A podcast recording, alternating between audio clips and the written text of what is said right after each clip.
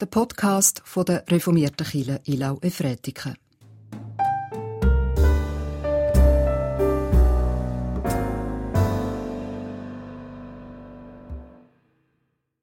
Die Gnade von unserem Herr Jesus Christus, die Liebe von Gott und die Gemeinschaft vom Heiligen Geist sei mit uns allen. Amen. Ganz herzlich willkommen zum heutigen Gottesdienst. Wir haben den Wochenspruch gehört von der Woche, wo mit dem heutigen Tag anfängt, aus dem zweiten Korintherbrief. Und wir sitzen in einer Kille, die wahnsinnig gut zu dem Wochenspruch und zu dem heutigen Sonntag passt. Wir feiern heute nämlich eine Viertig, eine, die oft ein bisschen untergeht, so nach Ostern, Auffahrt, Pfingsten. Weil heute, ab heute dann kommt eine Zeit, 22 Sonntage lang, bis Ende Oktober dann der Reformationssonntag kommt, ohne irgendeine Viertig. Was könnte das eigentlich für ein Fest sein, das wir heute feiern? Der Wochenspruch hat es eben schon ein bisschen verraten. Wir feiern heute Trinitatis, das Fest von der Dreieinigkeit. Dass Gott Vater, Sohn und Heilig Geist in einem ist. Und wir feiern das Fest im Rahmen von unserem Jahresthema Mut und was er mit uns tut. Und ich freue mich sehr, dass ich heute dann einen Gast da vorne willkommen heißen. Dazu dann aber später mehr. Es ist kein Zufall, dass der Architekt von dieser Kille, der Ernst Giesel, der erst kürzlich mit über 90 verstorben ist, dass er ganz viel Hinweis auf die Dreieinigkeit hier eingebaut hat. Am offensichtlichsten vielleicht, das ist ein Dreieck. Es hat hier innen drei Giebel, wenn man aufschaut. Und die, die das noch nicht wissen, die können dann, wenn, wenn ihr rausgeht, mal von außen noch die Kille anschauen und von außen die Giebel zählen. Ich verrate schon mal, es sind nicht drei. Aber von da innen sieht man eigentlich so drei Dächer. Die Orgel hat drei Teile. Es hat hier das Symbol vom Heiligen Geist als Taube. Symbol von Jesus Christus, Dornenkrone, Symbol für den Vater. Da müssten wir jetzt zusammen ein bisschen suchen. Ich könnte mir vorstellen, dass es das Oberlicht ist, das hier rein scheint, so als Verbindung zum das Symbol für den Schöpfer, was Licht geschaffen hat. Und ich bin sicher, ihr werdet während dem Gottesdienst noch mehr Hinweise auf die Dreieinigkeit finden. Zum Beispiel auch in den Liedern, die wir miteinander singen. Und wir starten mit einem Teil vom Lobpreis, wo wir, wir können es auch anders sein, drei Lieder hintereinander singen. Und das erste Lied, das wir singen, heißt Soli Deo Gloria. Das ist latinisch und heißt übersetzt Allein Gott die Ehre.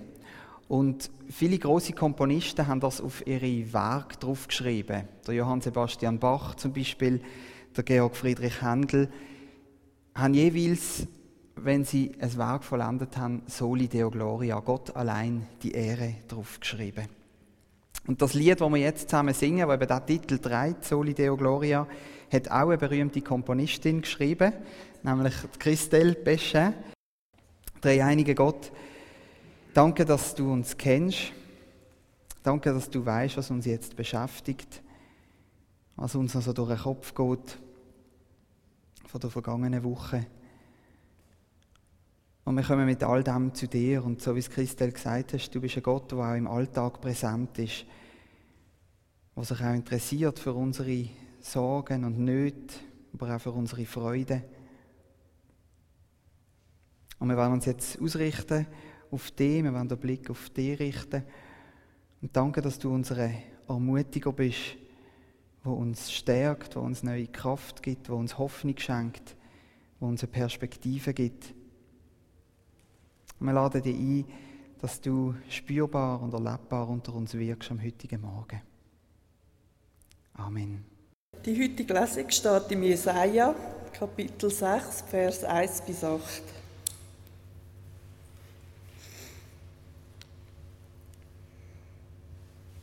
Im Todesjahr des König Ussiahu sah ich den Herrn auf einem Thron sitzen, hoch und erhaben, und der Saum seines Gewandes füllte den Tempel.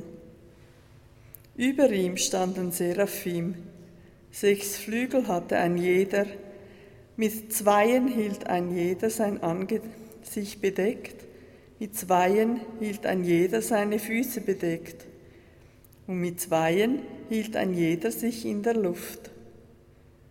Und unablässig rief der eine dem anderen zu und sprach, Heilig, heilig, heilig ist der Herr der Heerscharen. Die Fülle der ganzen Erde ist seine Herrlichkeit. Und von der Stimme dessen, der rief, erzitterten die Türzapfen in den Schwellen, und das Haus füllte sich mit Rauch. Da sprach ich, Wehe mir, ich bin verloren, denn ich bin ein Mensch mit unreinen Lippen, und ich wohne in einem Volk mit unreinen Lippen. Und meine Augen haben den Herrn der Heerscharen gesehen. Da flog einer der Seraphim zu mir, eine glühende Kohle in seiner Hand, die er mit einer Dochtschere vom Altar genommen hatte, und die ließ er meinen Mund berühren, und er sprach, Sieh, hat das deine Lippen berührt, so verschwindet deine Schuld und deine Sünde wird gesühnt. Und ich hörte die Stimme des Herrn sagen, wen werde ich senden? Und wer von, von uns wird gehen? Da sprach ich, hier bin ich, sende mich. Heilig, heilig, heilig ist der Herr der Herrscharen. Dreimal heilig dreimal. Und das ist der Grund, warum der Text als Predigtext für den heutigen Sonntag Trinitatis vorgesehen ist. Der Abschnitt ist in den meisten Bibeln mit dem Titel überschrieben Die Berufung Jesajas oder Der Herr beruft Jesaja. Und ich würde dem Abschnitt der Titel geben Gott ermutigt Jesaja. Weil mit dem Abschnitt sind wir auch mit in unserem Jahresthema Mut. Wir sind in das Jahr gestartet und haben uns gefragt, was macht uns eigentlich Angst und was hilft gegen die Angst. Dann haben wir zwei Monate lang das Thema Mut zur Stille gehabt. Und jetzt sind wir dran zu entdecken, im Mai und im Juni, wie Gott uns ermutigt und wie wir uns gegenseitig können ermutigen können. Und die Geschichte aus dem Jesaja ist eine große und eindrückliche Ermutigungsgeschichte. Schauen wir doch mal zusammen an, wie Gott der Jesaja ermutigt. Es ist ja schon eine sehr außergewöhnliche Szene, wo uns hier berichtet wird. Der Jesaja hat eine Vision und er ist vor dem Thron von Gott. Und mir scheint es so, als ringt er ein bisschen mit Wort, weil er das fast nicht fassen kann, nicht beschreiben kann, was er dort erlebt. Und er probiert dann, das irgendwie doch in so Bilder zu fassen. Überall ist Rauch und eine Stimme, wo alles lässt, lässt zittern, geflügelte Wesen, wo die ganze Zeit heilig, heilig, heilig singen. Und ähm, Jesaja, seine erste Reaktion auf die Vision ist ja, er ist total entmutigt. Er merkt als erstes, oh, ich glaube, ich sollte nicht da sein. Ich bin verloren, ich bin unrein, ich bin ein sündiger Mensch, ich kann hier vor Gott nicht bestehen. Ihn verlässt am Anfang mal jeglichen Mut. Und dann kommt, wie ich finde, der bemerkenswerteste Teil dieser Geschichte. Dann kommt nämlich so ein Seraphim, so ein geflügeltes Wesen mit sechs Flügeln und fliegt zum Altar, nimmt eine Dochtschere, keine Ahnung, wie eine Dochtschere aussieht, aber könnte vielleicht eine Grillzange sein, und nimmt so ein Stück glühende Kohle und fliegt dann zum Jesaja. Wer meldet sich freiwillig? Ähm, und berührt mit der Kohle die Lippen vom Jesaja. Und das hat einen wahnsinnigen Effekt. Nämlich der Jesaja wird vor Sünde, vor Schuld gereinigt und er wird ermutigt. Durch das, was der Seraphim macht. Die Kohle muss also irgendwie etwas ganz Besonderes sein.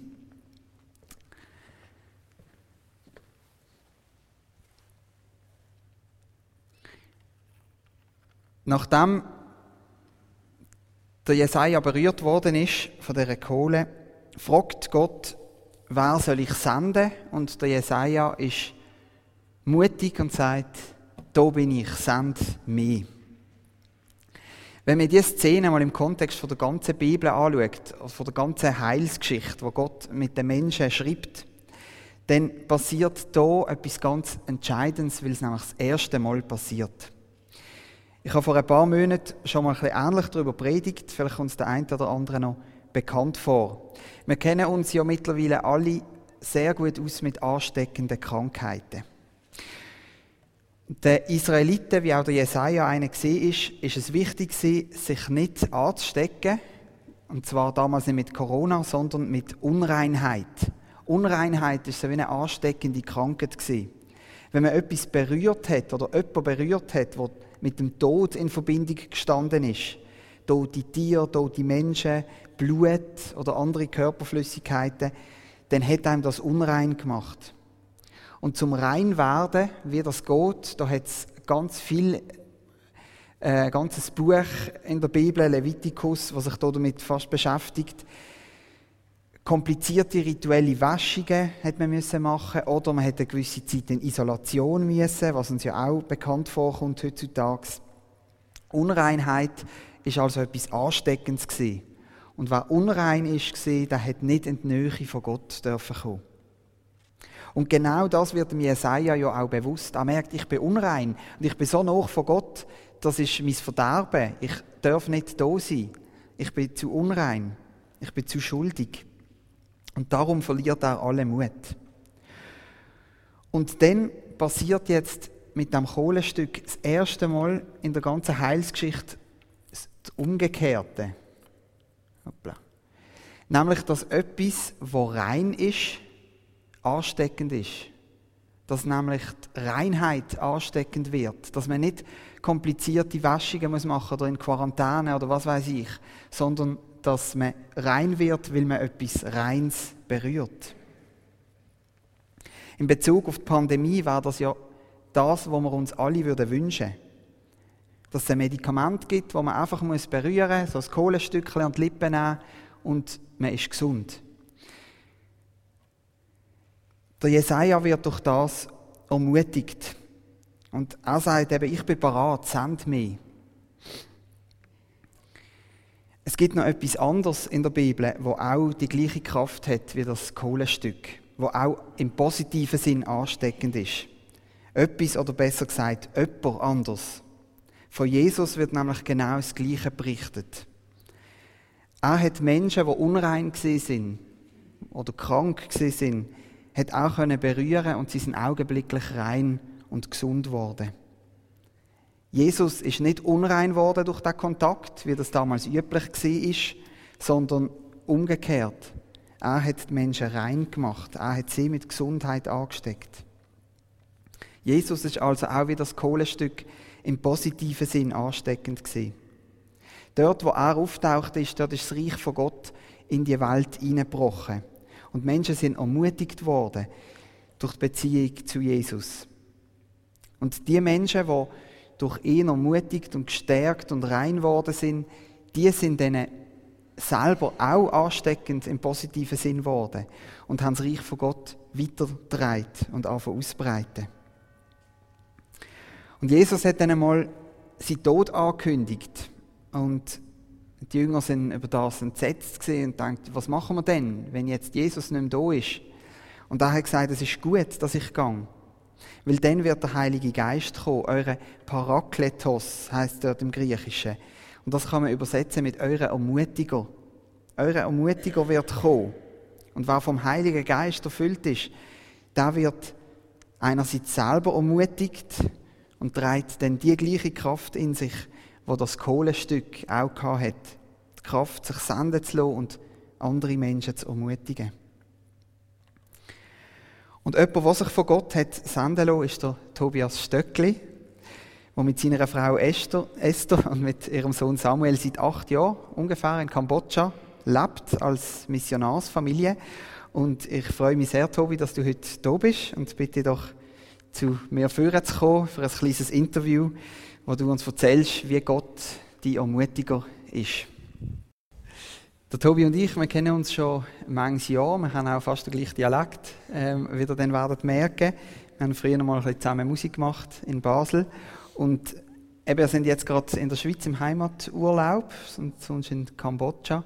Genau. Und ähm, ja, ich finde es auch immer wieder ermutigend, auch zu hören, wenn ich eure Briefe lese, was ihr so erlebt. Und habe gedacht, das passt jetzt gerade so gut, dass du da bist und dass wir ein bisschen von dir einen Einblick bekommen wie das so ist, ähm, eben sich senden zu lassen, in ein anderes Land zu gehen und äh, wie du Gott dort als Ermutiger auch erfährst. Jetzt vielleicht zuerst mal, erzähl uns doch ein bisschen, was machst du, was macht ihr in Kambodscha, was, wie sieht euer Alltag ja, aus? Ja, gerne. Äh, ich habe ein, zwei Bilder vorbereitet, genau das sind wir. Äh, Simon hat uns schon vorgestellt. Ihr seht im Hintergrund die drei Türmli, das Wahrzeichen von Kambodscha. Angkor Wat ist sogar auf der Fahne drauf. Ähm, und der Simon hat es auch schon gesagt, wir sind Ende 2013 ausgereist. Ähm, behaltet euch im Kopf die Schal, die wir haben, das Muster, das kommt noch vor. Ähm, bitte das nächste Bild. Das ist an unserer Ausreise so kann ich immer wissen, wie lange wir schon dort sind. Unser Samuel ist gerade mal drei Monate, etwa drei Monate alt gewesen. Das ist also der, auf dem letzten Flug, wo wir dann gelandet sind äh, in, das, in das Abenteuer. Und ähm, auf dem nächsten Bild, ähm, ja, wir wohnen dort. Wir sind mit, äh, mit der UMG, heißt das auf Deutsch, Überseeische Missionsgemeinschaft, mit noch vielen anderen äh, Leuten dort, die kommen aus der ganzen Welt, aus allen Kontinenten. Ähm, und was wir machen, zeige ich euch auf dem nächsten Bild. Nein, noch nicht. Kambodscha, für die, die es nicht so präsent haben, das ist okay. ähm, Südostasien, südlich von China, so eingeklemmt zwischen Thailand und Vietnam, ist eine ganz andere Welt wo man zuerst mal sich muss ein bisschen zurechtfinden muss. Hier auf dem Markt ganz eine normale, alltägliche Szene. Und die Leute gehen einkaufen jeden Tag, dass sie zu essen haben. Und ich glaube, jetzt kommt ein bisschen, was, wir, was ich so mache und was wir so machen. Ähm, ich bin im Gemeindebau tätig. Ähm, also auf Englisch heißt es Church Planting. Aber ähm, Gemeindebau. Ich habe eine Gemeinde übernommen in Phnom Penh, in der Hauptstadt, wo schon vor meiner Zeit gegründet worden ist, unter der armen Bevölkerung in der Hauptstadt. Und da tue ich jetzt mit, mit ihm zusammen ähm, eigentlich die Predigt vorbereiten für den nächsten Sonntag. Das ist dann aber im ganz kleinen Rahmen. Das ist nämlich während der Corona-Zeit gewesen. Da haben wir uns nur zur Zehnt treffen, privat. Das ist eine Arbeit, die ich sehr gerne mache. Ähm, wir gehen den Bibeltext durch und das ist gleichzeitig Jüngerschaft, kann man auch sagen. Wir überlegen wir zusammen, was hat das mit mir zu tun, was hat das mit den anderen zu tun. Ähm, das ist ein, wichtiger Bestandteil. Psyche machen wir ganz viel, so pastorale Psyche äh, mit den Leuten, zu den Leuten. Und auf dem nächsten Bild sieht man hier ganz ähnlich wie das Bild, wo oder so schon mhm. vielleicht gesehen habt. So sieht das etwa aus.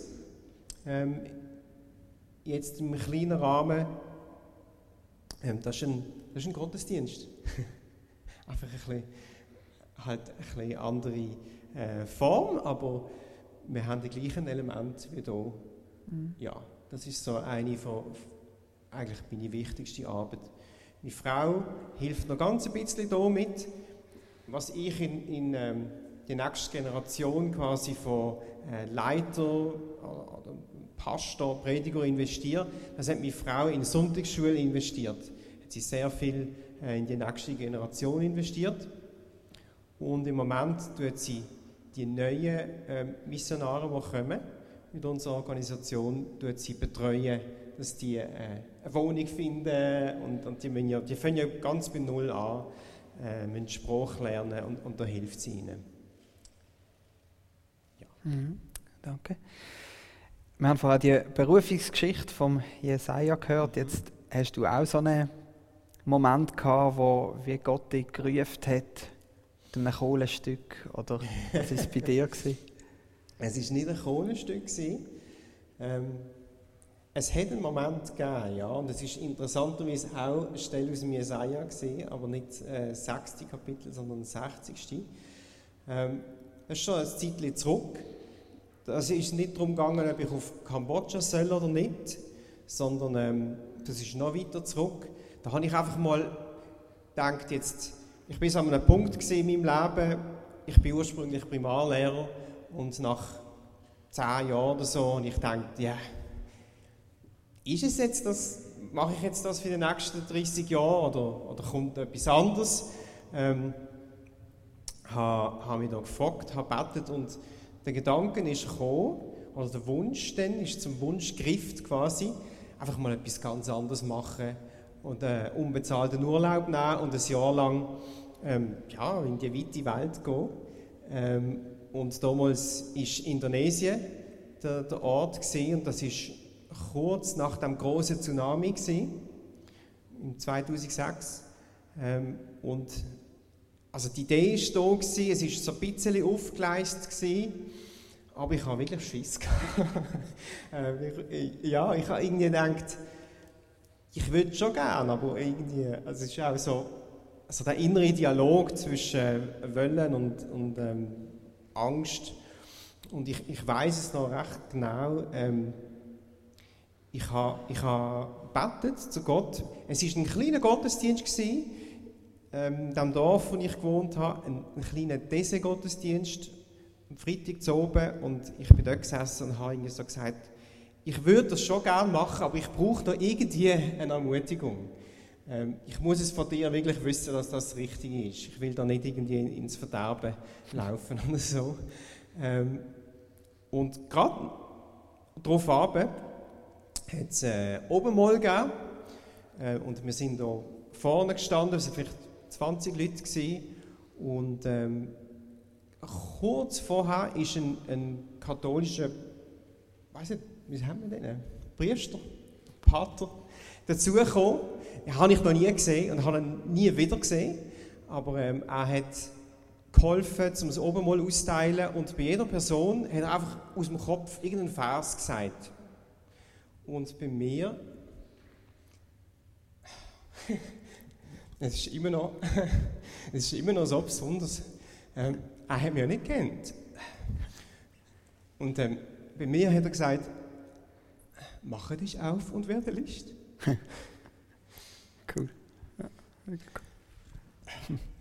Äh, und dann habe ich gewusst, okay.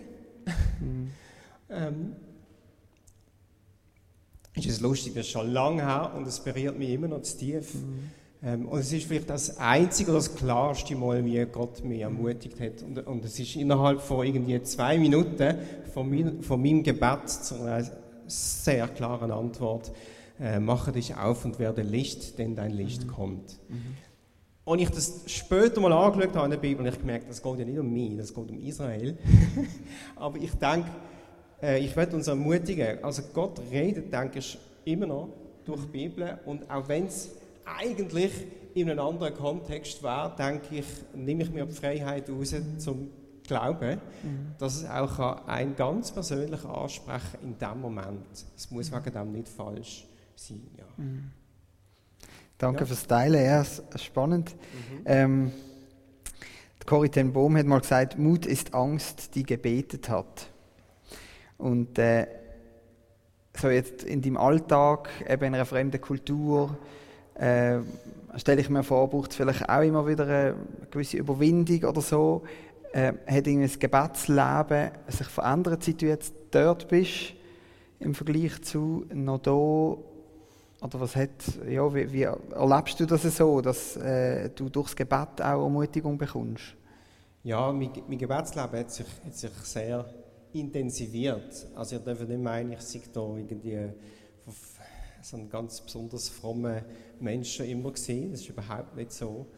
Ähm, und in Kambodscha ist es einfach noch viel intensiver, dass ich immer wieder an, an einen Punkt komme, wo ich merke, ich, ich weiß nicht, wie ich jetzt das Problem soll lösen soll, äh, wie das da kann weitergehen kann. Und ähm, das Gebet ist zu einem sehr wichtiger Bestandteil geworden. Manchmal denke ich, das ist doch wunderschön, das, das gehört zu meinem Beruf. Also ich nehme mir am Morgen wirklich Zeit und so ganz gezielt für Sachen beten. Ich glaube auf dem nächsten Bild. Ähm, genau, sieht man, es ist ein äußerer Umstand, der auch bisschen geholfen hat, wo wir umgezogen sind, weil unser Sohn in die Schule gekommen ist, sind wir noch an die Schule gezogen. Und dann haben wir äh, da das äh, Häuschen äh, gefunden. Und das ist die Dachterrasse davon. Das ist ein, ein einfaches Haus, aber ähm, diese Dachterrasse hat es mir ermöglicht, dass ich jeden Tag kann dort oben sitzen jeden Morgen. Und die Sonne geht immer zur gleichen Zeit auf zu Kambodscha. Immer etwa vor der 6 Und man kann im T-Shirt oben sitzen, jeden Tag. ähm, und das hat mir geholfen, einfach zum nicht abgelenkt zu sein für eine Viertelstunde, 20 Minuten. Und ähm, ja, äh, mit einem Psalm fange ich an in der Bibel und noch ein bisschen weiterlesen sonst und einfach ähm, Zeit mit Gott verbringen. Mhm. Und, und ja, das, ähm, das schätze ich sehr. Ja. Wir haben zwei Sachen, die uns eigentlich das ganze Jahr begleiten. Das ist einerseits unsere Mutwand und unser Mutbuch, die in beiden Kirchen in Ilnau und hier aufgestellt sind.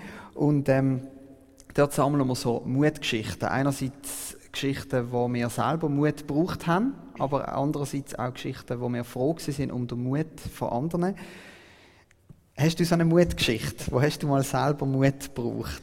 Du kennst das. ja, äh, da habe ich kein Bild davon. Ähm, ja, das ist eine spezielle Geschichte. Und äh, falls ihr mal meinen Sohn treffen, bitte erzählt es ihm nicht, weil er weiß es noch nicht. Ähm, das war ein Sonntagmorgen. Meine Frau ist schon aufgestanden. Ähm, sie ist ins Badzimmer gegangen, wo ein Stock unten dran ist. Und ich bin also im Halbschlaf, gewesen, aber es war halb sieben oder so. Gewesen. Und dann rief sie mir auf und sagt: Komm, komm, komm, komm helfen. Und ich denke: was, was, was hat sie jetzt? Und als ich runterkomme, sagt sie: Da ist eine Schlange im Badzimmer. Und ähm, ja, ich hasse Schlangen. Ich habe bis dort noch nie eine Schlange in Kambodscha gesehen. Ähm, aber tatsächlich hat sich äh, eine Schlange in unser Badzimmer verirrt. Ähm, ich weiß bis heute noch nicht, wie die da reingekommen ist. Und es ist im Moment wirklich der Horror. Wir haben einander angeschaut und gedacht, was machen wir jetzt? Ähm, und äh, zuerst hat meine Frau gesagt, Gang die Nachbarn holen, die wissen sicher, wie man das macht. Die sind Einheimische, oder? Die, die kennen das. Äh, die haben aber alle noch geschlafen. Ich habe mich nicht getraut, da, die, da groß Lärm machen. Und dann haben wir irgendwann abgewechselt. Und dann habe ich so, eine, so, wie so ein Metzgermesser, so die, die, die breiten Messer. Mit dem müsst ihr euch vorstellen, warte ich so vor dieser Tür. Das Dumme ist, man konnte die Türe nicht richtig zumachen von außen. Die hatten nicht einmal einen richtigen Griff. Gehabt. Ähm, und ich habe nicht gewusst, kommt irgendwann raus oder nicht. Und irgendwann ist sie tatsächlich, hat sie sich so, ist sie so rausgekommen. Und ich, wir haben ja nicht gewusst, was das für eine Schlange ist. Und ich einfach in Panik, ah! umeinander, und die ist so umeinander gefetzt. Und ich habe sie dann verwünscht, tatsächlich. Ähm, in dem Moment sind dann die Nachbarn reingekommen. Und ja, also wenn mir jemand vorher gesagt hat, du musst äh, das, wie sagt man dem, facen, du, du, du, hast, du hast die Situation mal, ich habe gesagt, einfach, einfach nicht, einfach bloß das nicht. Aber es hätte einfach müssen sein. Es, äh, ja, ja, es, irgendwie Moment hat es einfach gebraucht. Tapfer. Ich habe ein Bild von dieser Schlange dann noch gesehen. Sie ja. hat nicht mehr wirklich äh, schön ausgesehen ja. nach der, ja. der Attacke von der. Wir kennen uns wirklich nicht aus mit Schlangen. Später haben wir dann gehört ähm, von Freunden, von Einheimischen, gesagt, ja, ja, die haben wir amigs gegessen. als Kinder, das ist kein Problem. Okay. Ja. Dann äh, in die andere Richtung, bist du schon mal froh gewesen um den Mut von einer anderen Person? Ja, und da habe ich zwei Bilder ähm, von genau die, die alte Frau. Also sie sagt, sie sei sehr alt, sie ist vielleicht 66, aber für Kambodscha ist das sehr alt. Ähm, und sie ist mir wirklich ein großes Vorbild geworden mit, mit ihrem, ähm, wie sie so noch mit Gott geht und im Gebet lebt. Und ähm, sie hat mir mal gesagt, weißt, ohne, ohne Gott wäre ich, wie sagt man das? Ich war wahnsinnig geworden, weil ähm, Kambodscha hat ja einen Bürgerkrieg gegeben, ganz einen schlimmen, vor gut 40 Jahren, wo sie, das war sie eine junge Frau gewesen, und sie hat alles verloren und, und äh, das Haus verloren und, und, und ist aber so eine, strahlte so eine, ähm, wie sagt man das, eine Liebe aus, so etwas Positives, ähm, wo für mich ein riesen Vorbild ist. Eine Frau, die wirklich aus, aus Gnade lebt und Gnade versprüht und ganz einfach lebt und um die ganz kleinen Sachen immer sehr, sehr froh ist. Und auf dem nächsten Bild, das letzte hier, ähm, habe ich sie mitgenommen oder wir sind einfach zusammen Leute besuchen und sie reden da gerade mit, mit diesen Frauen hier, das ist eben in diesem äh, armen Viertel und erzählt ihnen von Jesus auf eine, auf eine gute Art. Natürlich viel besser, als ich das könnte. Ich habe schon die Sprache gelernt, aber ähm, es ist einfach nochmal ganz anders, wenn sie das macht. Ich bin einfach nebenan gestanden und habe still betet für sie und, und habe das genossen, wie gut dass sie das macht. Ähm, das ist für mich ja eine Ermutigung. Ja, ja. Danke vielmals. Okay. Danke für den Einblick. Ähm, du bist nach dem Gottesdienst auch noch um Ja. und äh, man darf gerne auf dich zukommen, wenn man noch weitere Fragen hat. Sehr gern. Und du hast, glaube ich, sogar noch etwas mitgebracht. Ich habe ich ha so, ähm, so eine Maske, wie er hier angehabt hat, zum Beispiel, oder wie ich angehabt habe. Ähm, die sind genäht worden von einer Frau aus unserer Gemeinde. Ähm, wir haben sie zahlt dafür natürlich. Und ihr dürft gerne eine nehmen, wenn ihr tatsächlich eine wollt. Also, wir haben nicht unbeschränkt viel, aber äh, wir, wir geben sie sehr gern als äh, Souvenir. Und das ist eben so ein Stoff, ganz ein typischer Stoff, wie wir dort auf dem ersten Bild angehabt haben. Äh, Baumwolle. Es gibt äh, in Medium, Large und X-Large. Ja, genau. So ein Tuch, das haben alle an, ein Kramar, das ist etwas ganz Traditionelles äh, in, in so ganz einfachen Muster. Ja, das dürft ihr gerne gern eins mitnehmen. Was manchmal die Leute noch lässig finden, ähm, wenn ihr Zeit und Lust habt, ist, we- wenn ich, wenn ich euren Namen in Khmer-Schrift schreibe. Einfach so als, als etwas, etwas Besonderes. Äh, manche Namen sind ganz einfach und manche Namen sind ganz schwierig. Kriegt man fast nicht an, weil es einfach ein anderes Wir wissen ja nicht, ob es richtig oder falsch ist. ja, das stimmt. Genau, und für Fragen bin ich sehr gern da zum Auskunft geben. Ja. Danke vielmals. Ich habe vorher die Mutwand und das Mutbuch erwähnt und ab heute ist die Mutwand eine Ermutigungswand geworden. Und zwar möchte ich euch ermutigen, dass ihr doch heute nach dem Gottesdienst noch dort vorbeigeht. Ihr könnt einmal im Mutbuch blättern, es hat schon ein paar Geschichten drin, aber vor allem, dass ihr Sätze oder Zitat, Bibelvers, was auch immer, wo euch persönlich ermutigen und Kraft geben, dass ihr die doch mit einem so einem Whiteboard-Marker gerade direkt auf die Wand schreibt. Das Ziel ist, dass wenn man in die Kille reinkommt und die Wand liest, dass man eigentlich gestärkt und ermutigt wieder rausgehen kann, weil man dort eben so kleine Portionen, kleine Ermutigungen äh, für den Alltag mitbekommt. Wir müssen heute ja wieder auf den Killenkaffee verzichten, aber vielleicht ist das dann gerade eine gute Alternative, dass ihr euch dort zwar nicht am Lieb stärkt, aber eben am, im Geist. Wir kommen zu der Fürbitte und zum Gebet zum, und zum anschließenden Unser Vater bitte ich euch aufzustehen, wenn das möglich ist.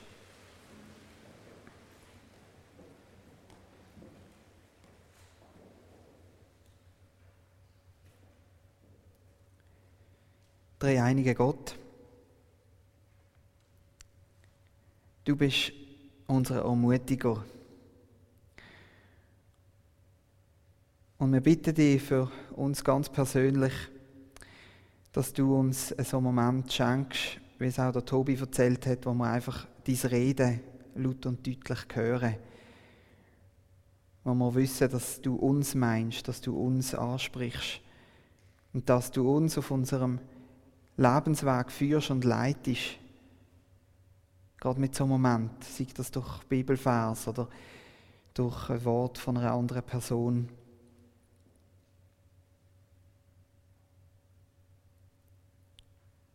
Wir denken auch an all die Personen, die traurig sind, weil sie etwas Liebes verloren haben. Und wir schließen unsere Fürbitte ein, die Angehörigen vom Herr Max Bodemann, dem Ehemann von der Esther Bodemann. Er ist gestorben im 89. Altersjahr. Und die Angehörigen von der Frau Rosmarie Steffen, die zuletzt in Wetzikon gewohnt hat und im 86. Altersjahr verstorben ist. Schenk du Trost. Komm du mit deinem Frieden und schenk du den Angehörigen ja, wieder neue Lebensfreude und neuen Mut. Wir denken auch an alle Entscheidungsträger und Entscheidungsträgerinnen in Wirtschaft und Politik, wo jetzt auch, was sich mit der Pandemie wieder verbessert, trotzdem immer noch herausgefordert sind, auch die nächsten Schritte zu planen. Schenk du dort Weisheit und sei du auch dort der, der führt und leitet. Wir bitten dich auch für die Familie Stöckli, für den Tobi, die Esther und den Samuel und für ihre Arbeit in Kambodscha. Ja, leg du dort die Sagen drauf und Hilf du, dass die Gemeinde darf wachsen, dass dieses Reich darf wachsen in Kambodscha unter den Armen. Ja, schenk du dort die, deine Kraft und deine Ermutigung, gerade auch wenn Menschen perspektivenlos sind, nicht wissen, wo mit ihrem Leben. Und rüst du dort Stöcklis aus, dass sie können Botschafter von dir sein und dein Wort dürfen verkünden. Und für alles, wo wir keine eigenen Worte finden, legen wir in das Wort vor dem Gebet, wo Jesus uns gelehrt hat. Unser Vater im Himmel, geheiligt werde dein Name, dein Reich komme, dein Wille geschehe, wie im Himmel, so auf Erden. Unser tägliches Brot gib uns heute und vergib uns unsere Schuld, wie auch wir vergeben unseren Schuldigern und führe uns nicht in Versuchung, sondern erlöse uns von dem Bösen. Denn dein ist das Reich und die Kraft und die Herrlichkeit in Ewigkeit. Amen.